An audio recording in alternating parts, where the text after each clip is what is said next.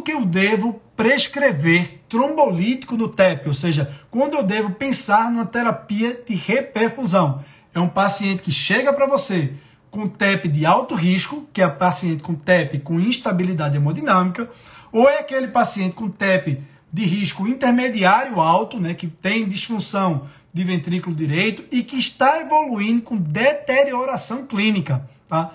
Então, trombolítico no TEP é TEP de alto risco, esse não há muita dúvida pelos estudos, ou o que é mais discutível, TEP de risco intermediário alto, que está evoluindo com deterioração clínica, você pode pensar também na terapia de reperfusão com trombolítico, tá? Essas são as indicações de trombólise no TEP, tá?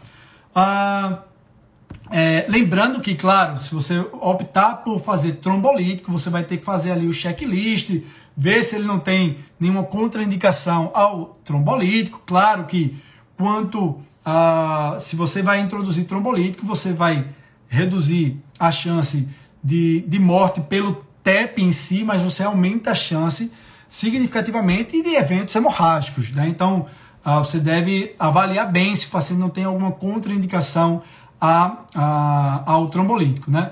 Quanto, a ideia aqui, pessoal, é que quanto mais grave é a apresentação clínica do TEP, TEP com instabilidade hemodinâmica, esse é um paciente que, se você não fizer trombolítico, a chance dele morrer pelo TEP com instabilidade hemodinâmica é alta. Como eu citei lá no início da live, a letalidade de pacientes com TEP de alto risco, TEP com instabilidade hemodinâmica, pode chegar a 45%.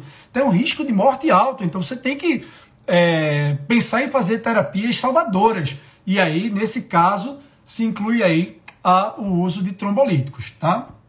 O uso de trombolíticos nesse paciente se mostrou eficaz em reduzir mortalidade no TEP de alto risco. No paciente com TEP de risco intermediário alto, essa evidência não é tão clara, tá? Ah, Ok, então tratamento de TEP é isso.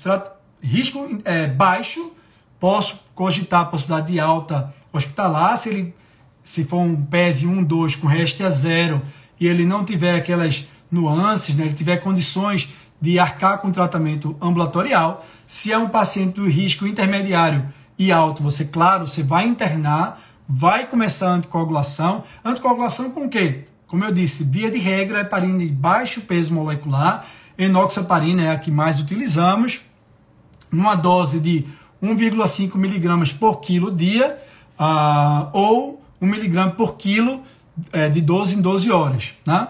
Uh, normalmente é o esquema mais preconizado. Tá? Se é um paciente que tem insuficiência renal, normalmente a gente faz heparina não fracionada. Tá? Uh, se o paciente que tem instabilidade hemodinâmica, você vai considerar a possibilidade de é, utilizar fibrinolítico, né, trombolítico. Se é um paciente que tem chance maior de sangramento, um paciente muito idoso, você pode considerar fazer a, o estudo hemodinâmico e fazer é, o, o, uso do trombolítico direcionado ali pelo catéter. Você, com isso, você diminui a, a, a dose do trombolítico é, e reduz com isso a chance de sangramento no paciente de maior risco de sangramento, como os idosos. Tá? E como medida heróica salvadora no paciente que não respondeu ao trombolítico, você pode cogitar a possibilidade de embolectomia cirúrgica. Tá?